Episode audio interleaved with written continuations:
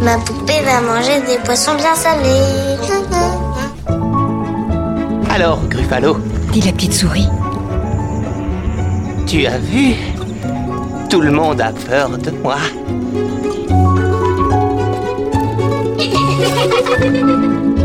Elle était le dernier d'une famille de bûcherons qui décidèrent de les abandonner dans la forêt. Enfantillage, le rendez-vous des livres pour enfants.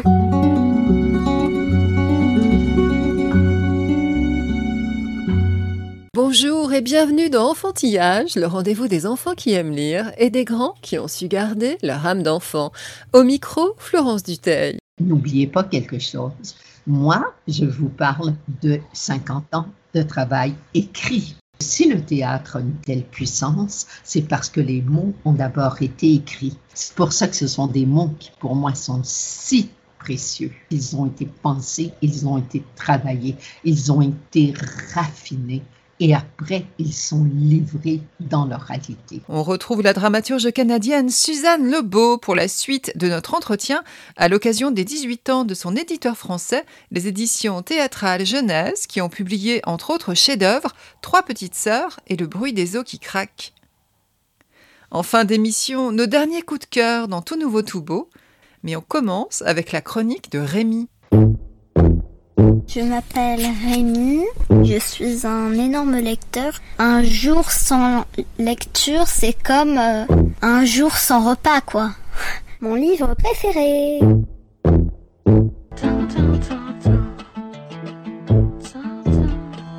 Aujourd'hui, je vais vous parler des jumeaux Fowl d'Owen Coffer. Artemis Fowl, le génial et célébrissime Irlandais, est parti sur Mars. Miles et Beckett, ses petits frères, prennent donc la relève. Les jumeaux dizygotes sont les héros du nouveau cycle d'aventure de la lignée Fowl.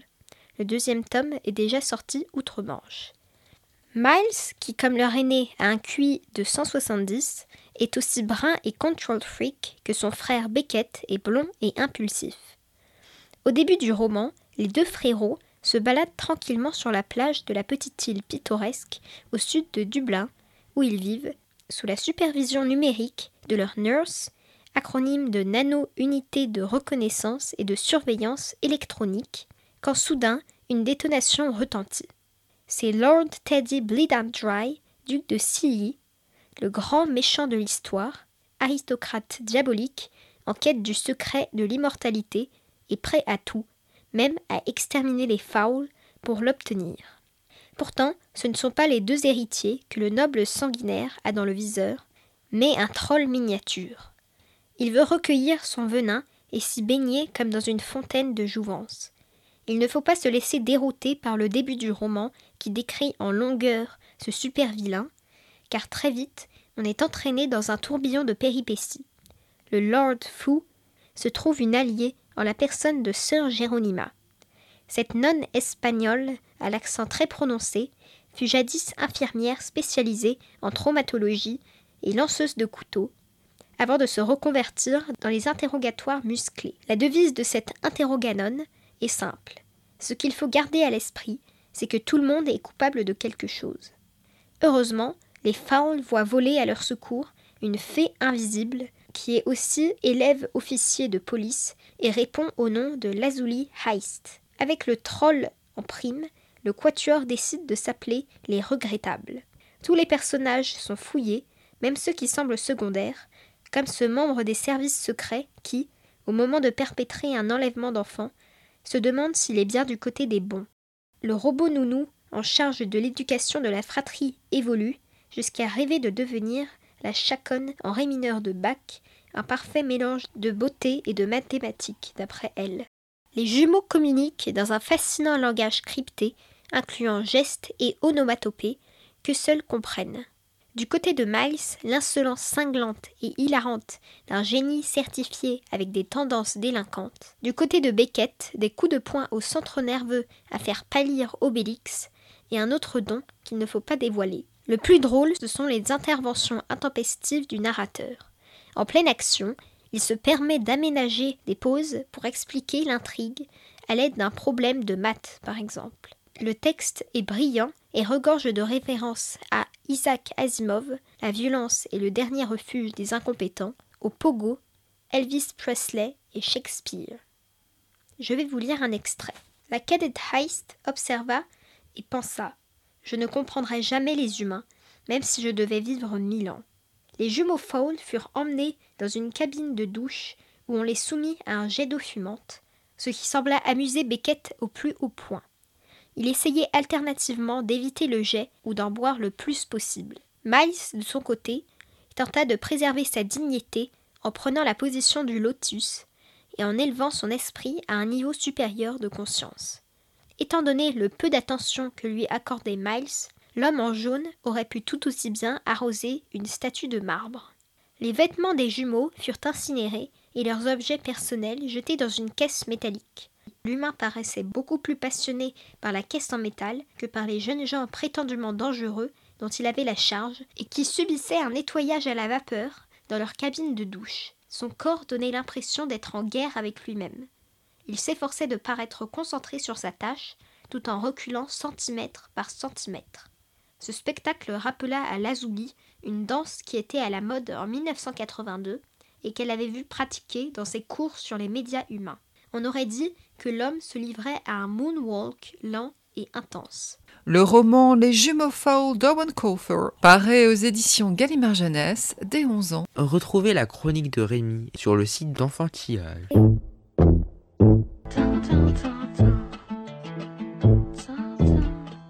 Suzanne Lebeau, parlons d'une de vos pièces les plus marquantes, le bruit des os qui craquent sur les enfants Kidogo, ces enfants soldats. Et l'infirmière en charge de ces enfants explique au sujet de la jeune Elikia, le jour où elle nous a remis son arme, elle nous a demandé un cahier. Elle disait que les mots de la bouche ne peuvent pas tout raconter. Ils sont trop près de la haine et de la vengeance. Et je me suis demandé si ça n'était pas un peu un paradoxe de la part d'une femme de théâtre de constater ainsi les limites de l'oralité. Mais non, pas du tout. Les mots de la bouche, c'est ceux que nous prononçons entre nous aujourd'hui. Mais n'oubliez pas quelque chose. Moi, je vous parle de 50 ans de travail écrit. C'est pour ça qu'Elikia voulait écrire. Si le théâtre a une telle puissance, c'est parce que les mots ont d'abord été écrits. C'est pour ça que ce sont des mots qui, pour moi, sont si précieux. Parce qu'ils ont été pensés, ils ont été travaillés, ils ont été raffinés et après, ils sont livrés dans leur réalité. J'ai soif, Elikia. Tu as tout bu le premier jour. Fais-le en garder. Marche. Elikia voulait venir. Elle était prête à tout raconter, même les plus petits détails. Elle répétait On doit savoir. Ils doivent savoir. Quand ils vont savoir, ils vont arrêter tout ça. La rivière ne devrait pas être loin. Je faisais semblant de savoir où j'allais, mais j'avais du mal à m'orienter. Le jour, on se cachait, on marchait la nuit et je perdais la direction. Je veux que mes souvenirs soient utiles. Je veux dire à ceux qui font la guerre que si le fusil tue le corps de celui qui a peur, il tue aussi l'âme de celui qui le porte. On est sauvés on est sauvés C'est l'armée En hélicoptère, on va arriver à Namba à temps pour le retour des bateaux Par ici On est ici Et toi Idiot Imbécile Tu veux nous faire prendre Je n'ai pas besoin de vous expliquer pourquoi on enlève les petites filles. Les rebelles ont besoin de femmes pour les tâches de femmes. Si les petites filles font la guerre comme les hommes, elles font aussi à manger, elles soignent, elles lavent, mais surtout elles deviennent rapidement des esclaves sexuels. Comment désobéir quand c'est une arme qui ordonne? Extrait de la pièce de Suzanne Lebeau Le bruit des eaux qui craquent par la compagnie Le Carrousel. Le bruit des eaux qui craquent a soulevé vraiment euh, des débats tout à fait passionnés passionnants d'ailleurs, et qui, moi, m'ont amené à réfléchir énormément. Ce sont les adultes qui ont vu le texte parce qu'il a été produit à la Comédie française en France, à la Comédie nationale au Mexique, au Théâtre d'aujourd'hui à Montréal. Et quand on avait fait la première lecture, tous les adultes m'avaient dit c'est une pièce pour les adultes, c'est pas une pièce pour les enfants. Mais de manière tellement convaincante que ce qu'on a fait, Gervais et moi, on a organisé une vingtaine de lectures au Québec et en France. Des lectures où il y avait des publics d'enfants uniquement, des publics d'adultes uniquement et des publics mixtes. Et c'est quand il y a eu des publics mixtes que j'ai compris pourquoi cette pièce était si dure pour les adultes et pourquoi c'était une pièce d'espoir pour les enfants? Les enfants sont dans l'action, dans la pièce. Et Lucia, qui a 13 ans, accepte de couper la chaîne de la violence pour sauver un enfant plus jeune qu'elle, un petit de 7 ans qui vient d'arriver au camp. Elle prend un risque énorme et ils réussissent leur expédition. Bien sûr qu'Elikia va mourir, mais avant de mourir, Elikia réussit à témoigner. Elle réussit à rester à l'hôpital, à être bien, à trouver une place. Elle réussit à envoyer Joseph à l'école. Je ne sais pas si vous avez remarqué dans mes textes, mais l'école a une place démesurée avec Salvador. C'est ça avec le Grelet, c'est ça, avec Petit Pierre, c'est ça. Toujours le désir d'apprendre, c'est ce qui nous rend plus humains. Et Ilikia, elle a vraiment vécu sa vie. Et ce n'est pas la longueur d'une vie qui en fait l'importance, c'est son intensité. Après les réactions des adultes, je me suis dit, ce qui est incroyable, c'est que je touche directement les adultes, mais je les touche dans une forme de culpabilité, d'impuissance, alors que les enfants suivent les enfants. Sont en train de réagir à des situations injustes, donc ils se sentent tout puissants. Vous dites qu'aller au théâtre fait partie de la vie d'un être humain, quel que soit son âge. Ces mots résonnent particulièrement à l'heure où le nombre de salles de spectacle sont fermées en raison de la pandémie. C'est la première chose qu'ils ont fermée. Vous vous élevez hein, contre ce que vous appelez une culture méprisante, conçue pour être vendue au plus grand nombre, une culture euh, dominante, omniprésente et insipide. Vous rappelez euh, la racine du mot culture, cultus, qui signifie action de prendre soin en latin. Vous défendez, à contrario, une culture discrète qui a hauteur d'homme et parle à l'âme. Jean Villard, il faut offrir le meilleur à ceux qui sont les plus lointains, il faut offrir le meilleur tout le temps. Et moi, je regarde les enfants, j'habite dans un quartier, ce que j'appelle le quartier le plus pourri de Montréal. C'est un quartier pauvre, multiethnique, plein de HLM. C'est, c'est un quartier mal aimé, euh, maltraité, euh, oublié, un quartier de passage. Les gens arrivent et leur plus grand souhait, c'est de partir. Je faisais l'aide aux devoirs. Et je me rendais compte que les enfants, on ne leur dit pas à quel point apprendre à lire, c'est la liberté. Je regardais avec les petits de 6 ans, de 7 ans, et quand ils réussissaient à lire vraiment une phrase, c'est comme s'ils venaient de découvrir le monde. Le savoir est devenu une chose ennuyeuse, c'est terrible. L'été avait été délicieux comme jamais. Les petites ne se réveillaient plus la nuit. Le chalet au bord du lac. Un lac tranquille avec une vraie plage pour les enfants. Deux semaines délicieuses. Il faut en parler ouvertement. Le dire à qui? Aux filles. Il faut d'abord le dire aux filles. La petite ne peut pas comprendre. Alice souffre déjà assez, pas question de l'inquiéter davantage. Et la grande se réveille en soir toutes les nuits depuis la rentrée. Les secrets empoisonnent la vie. De toute façon, ils vont le savoir. On a ouvert la porte. On sait tout. La tumeur est maligne. Alice a le cancer. A, B, C, D, E, F, G, H. Si je les laisse seuls tous les quatre, ils ne pourront pas dire le plus important. Il faut du temps. Beaucoup de temps. Pour trouver les bons mots. Et les bons silences. Extrait de Trois petites sœurs de Suzanne Lebeau, par la compagnie Le Carrousel. C'est vraiment l'art le plus proche de la vie, c'est le lieu de l'extrême vivacité, l'acuité, la vérité. Et pourtant, pour beaucoup qui ne fréquentent pas les salles de spectacle, hein, qui ne vont pas au théâtre, qui ne lisent pas de théâtre, c'est un art élitiste, hors sol, déconnecté. Comment est-ce que vous expliquez ce terrible malentendu? Je pense que ce sont tout simplement des paresseux. Parce qu'il faut quand même une certaine vaillance hein, pour décider le soir de sortir, d'aller au théâtre, d'aller à la danse, d'aller au concert, de se déplacer. Et j'ai bien peur qu'après cette pandémie qui nous a habitués à voir le monde entier euh, au bout d'un clic, qu'il y ait des habitudes qui se soient irrémédiablement perdues. Il y a beaucoup de gens qui disent aussi, je suis allé au théâtre j'ai été déçu. Mais j'ai c'est normal. 90% des fois, je suis déçue. Mais 90% des fois, même quand je suis déçue, ça m'oblige à réfléchir au rapport humain, à ce que j'ai aimé, à ce que j'ai pas aimé.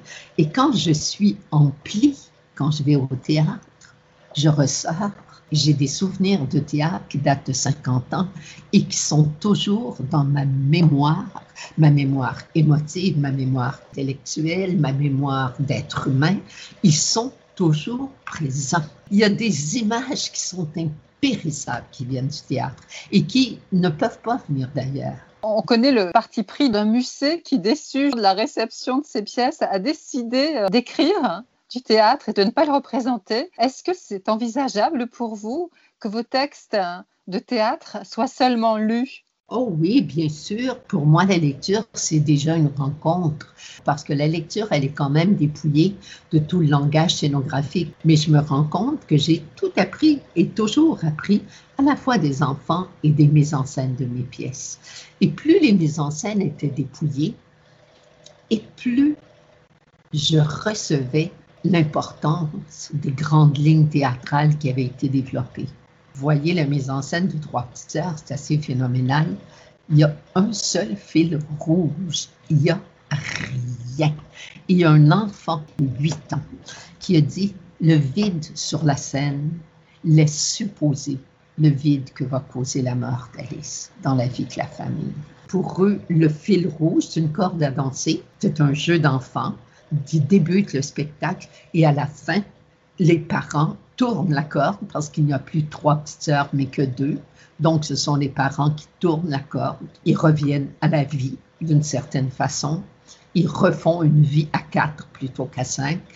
Et les enfants disent c'est le sang, c'est la passion, c'est l'amour qui va d'un à l'autre. Ils ont vu des centaines et des millions de symboles.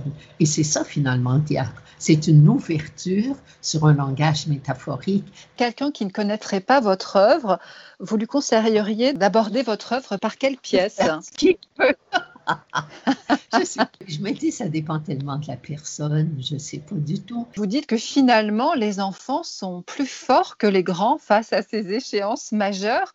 Comment est-ce que vous expliquez ça? Les enfants, et je m'en suis rendu compte quand j'ai fait l'adaptation du roman d'Howard Witten, quand j'avais 5 ans, je m'ai tué. Les enfants aiment qu'on leur parle de la vraie vie. Ils sortaient du spectacle et disaient, c'est du vrai théâtre sans savoir ce que c'est que le théâtre, parce que personne ne peut le savoir, surtout un enfant qui n'est jamais allé.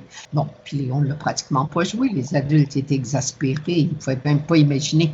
On disait le titre quand j'avais 5 ans, je m'ai tué. Puis déjà, on avait un silence au bout du fil, c'était il y a 45 ans. Et puis après, on racontait brièvement l'histoire. Un enfant de 8 ans est placé dans une institution psychiatrique parce qu'il a été trouvé nu dans un lit avec une petite fille qui était également nue par la mère de la petite fille. La première scène s'ouvre, l'enfant est debout sur le bureau du psychiatre, puis écrit euh, Merde, merde, merde, merde, j'ai rien à faire ici, moi, euh, je veux m'en aller chez nous. On l'a pas joué. La tolérance vis-à-vis de textes de cette force euh, est plus grande aujourd'hui ou au contraire avec le retour de bâton tous azimuts, euh, au contraire? Aujourd'hui, non, non, non, non, non, non, non. Trois petites sœurs à côté de ça, c'est un texte innocent. Il y a énormément de contes d'enfants réels que je ne pourrais plus jamais jouer, que je ne pourrais plus jamais mettre sur scène. Je pense à Titi, la petite géante, qui est une histoire vraie. La maman enceinte qui fume, fume, fume, fume, fume, fume, fume, puis qui accouche d'un bébé qui est désespérément grand. C'est un bébé de 5 kilos. C'est ma sœur. Le médecin lui disait qu'elle sentait pas le bébé, que ce serait un minuscule bébé, puis elle fumait, puis plus elle était énervée, plus elle fumait, plus elle fumait, plus elle était énervée. Et puis euh, le bébé est né, puis il faisait 5 kilos. C'est la vie. Vous avez enseigné longtemps à l'École nationale de théâtre du Canada et je crois que vous êtes maintenant conseillère auprès de jeunes auteurs. Que leur dites-vous? Je me suis rendu compte d'une chose en enseignant, c'est que j'apprenais moi-même. J'apprenais tout parce qu'on ne peut transmettre que le doute. C'est seulement le doute qui nous fait écrire. Le doute sur comment écrire, pourquoi écrire, quoi écrire. On ne peut transmettre que le doute et le reste, c'est un chemin qu'on cherche perpétuellement. D'un mot à l'autre, le chemin va se tracer.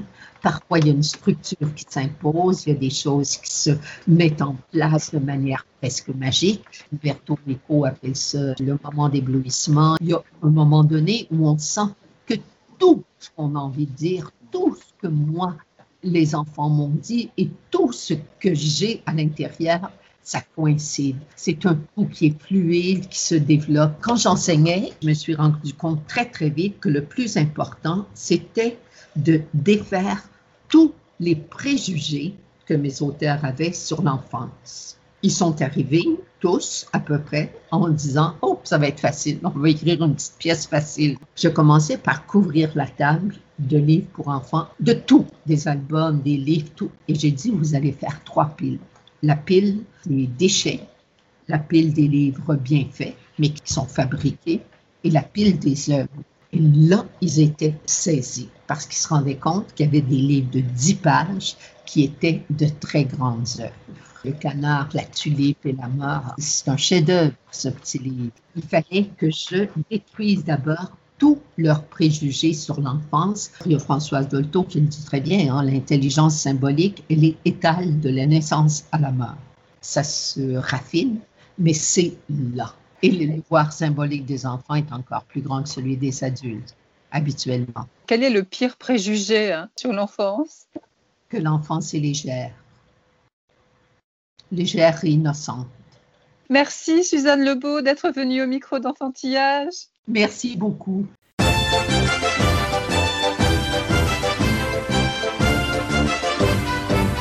Tout nouveau, tout beau. Mi-souris et mi-éléphant, Barnabus a été jugé indigne de figurer dans la boutique de parfaite créature. Il n'est pas assez doux et ses yeux ne sont pas assez grands. C'est un raté. Il doit donc vivre reclus sous une cloche de verre, dans le clair-obscur d'un laboratoire souterrain. Pourtant, un jour, il se demande comment est le monde, comment ce serait de s'asseoir dans l'herbe et de regarder les étoiles. Barnabus entraîne les autres recalés dans son rêve d'évasion. Mêlant crayon et art numérique, les trois frères fans abordent avec acuité la peur universelle d'être rejeté et le courage d'être soi dans une parabole saisissante de profondeur et de subtilité. Le projet Barnabus des Fan Brothers aux éditions Little Urban dès 4 ans. Qui est le plus heureux? Celui qui sourit à la nuit, celle qui possède cent deux paires de chaussures, celui qui tire par loisir sur les animaux.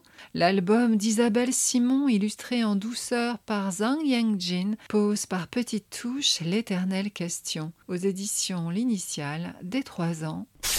Tu aimerais faire quoi quand tu seras grand? Pour en être moins philosophique, la question n'en est pas moins lancinante. Plongeur, champion de skate, pilote de course, chasseur de vampires, bureaucrate, au fil des pages qui se feuillettent à la verticale, l'enfant s'élance dans le grand voyage en toboggan de la vie et expérimente toutes les combinaisons. Un album de Victor Husneau aux éditions La Joie de lire, dès 5 ans. La question de la vocation ne s'oppose pas pour Moulou. Tout petit, déjà, l'enfant préhistorique aimait voir ce que les autres ne voyaient pas. Alors que les autres garçons, impatients d'aller chasser, regardaient la lance de leur père avec envie, lui ne voulait pas voir les yeux des animaux se fermer par sa faute. Il préférait poser sa main sur un pelage vivant et chaud. À l'écart du clan, avec des os et des bâtons taillés, Moulou peint en secret les animaux tués, afin que leur âme continue de vivre et se lie d'amitié avec un ours. une très belle variation sur ce que c'est au fond d'être un artiste. Un album d'Alexandre Chardin illustré par Nathalie Mine aux éditions Casterman dès 4 ans. Tout nouveau Tobo, la suite. Franchement, recevoir une boîte de peinture pour Noël, on fait mieux. Aussitôt reçu, aussitôt relégué dans le tiroir. Pourtant, un dimanche après-midi plombé d'ennui, Étienne la ressort. Un peu de bleu, et voilà l'océan, les pirates. Soudain, il y a comme un grand courant d'air dans la chambre. Du jaune, et c'est le désert de l'Arizona. Son art aurait-il le pouvoir de transformer le réel? Le petit peintre est-il un fou ou un grand peintre? Un roman junior de Julien Bert, illustré par Julien Roux, collection Mouche, édition de l'École des loisirs, dès 6 ans. Sa mère est une main, son père est un crayon. C'est un trait, un simple trait, mais il suffit d'un rien pour faire un tout. Un gentil compagnon ou une bête féroce, un petit caillou ou une haute tour, le trait peut grandir à l'infini, il peut être un œil, une forêt, un kangourou ou un ukulélé. Grâce à l'appli, le trait prend vie. C'est un livre en réalité augmentée de Jo Galetas, illustré par Pierre-Julien Fieux, aux éditions L'appli qui lit, dès 5 ans. Tu joues pour de vrai ou non? Demande l'enfant au chien qui vient de dégommer son château. Je ne le saurai jamais. Peut-on, sans danger, jouer avec la réalité? Non, répond la nouvelle, qui a un regard bien trop perçant pour n'être qu'une simple élève. Et la voisine, mademoiselle Hortensia, longue dame brune aux feux de Barbara, est-elle vraiment une simple fleuriste ou bien plutôt une enchanteresse? Augustin ne résiste pas à sa curiosité et suit l'étrange voisine jusqu'au ciné-rêve. Ni super-héros ni cow-boy dans cette salle obscure, mais la projection sur grand écran de notre monde intérieur. Une BD d'Anne Didier et Catherine Duval illustrée par Roland Garrigue aux éditions Casterman dès 8 ans. Que se passe-t-il cette nuit? Une demi-lune, à la moitié de sa folle course, fait disparaître la moitié de tout, à moins qu'au contraire, elle ne la fasse apparaître. Demi-livre, demi-fleur, demi-chat, cet album à moitié fou ouvre les vannes de l'imaginaire. Une nuit de demi-lune de Carson Ellis aux éditions Helium dès trois ans. Tout nouveau Tobo, la suite. Tout est là au contraire, quasi obsessionnellement là, reconstitué à l'échelle d'une souris dans le nouvel opus de Karina Chapman. Pendant douze ans, la géniale Hollandaise a construit en objet recyclé la maison de trois mètres aux cent pièces qui sert de décor aux aventures de Sam et Julia, en n'omettant aucun des mille et un détails hyper réalistes, comme une version miniaturisée en album de la vie mode d'emploi.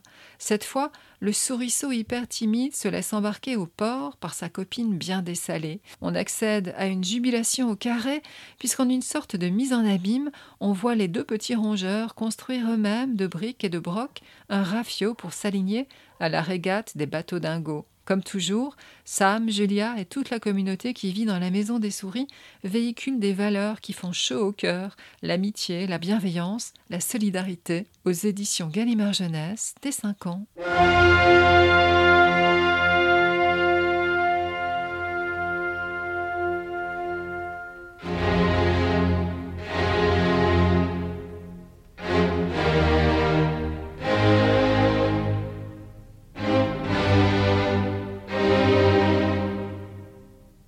Une fois, dans la nuit des temps, une terre de ciel, de mer et de soleil que, beaucoup plus tard, on appellerait la Grèce. Là-bas vivaient ensemble, ou presque ensemble, hommes et femmes, dieux et déesses, créatures fantastiques, monstres et héros légendaires.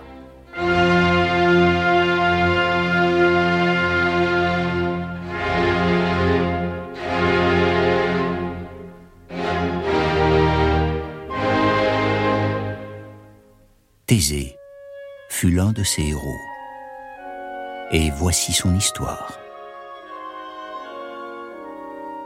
La musique de Beethoven, dont on célèbre cette année les 250 ans de la naissance, se marie à merveille par son ampleur épique et son souffle romantique avec le destin tragique de Thésée, l'adolescent vainqueur du Minotaure qui, grâce au fil d'Ariane, sortit vivant du labyrinthe, mais causa la mort de son père, faute d'avoir hissé la bonne voile. Les mots de Jean-Marie Coblence, lus par l'excellent Laurent Natrella et illustrés avec talent par Donatien Marie, dialoguent subtilement avec les accords de Beethoven et cela forme une œuvre à la fois grandiose et facile d'accès, ou comment mettre l'art et la mythologie à la portée des petites oreilles. Aux éditions Didier Jeunesse, dès 7 ans. Au matin, sous bonne garde, on mena les prisonniers au milieu d'une plaine aride.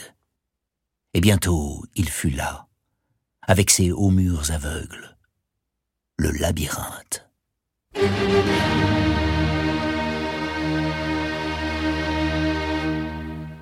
Sans un mot, les Athéniens entrèrent dans la forteresse, et les lourdes portes furent fermées derrière eux.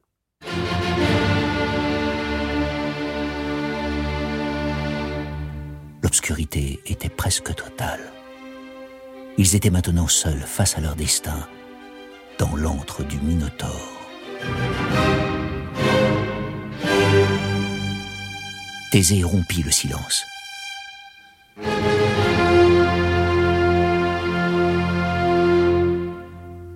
Il dévoila le poignard et la pelote qu'il avait adroitement dissimulés jusque-là.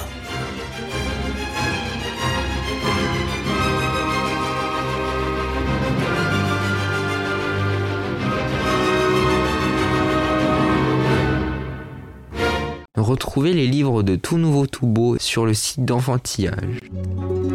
Enfantillage.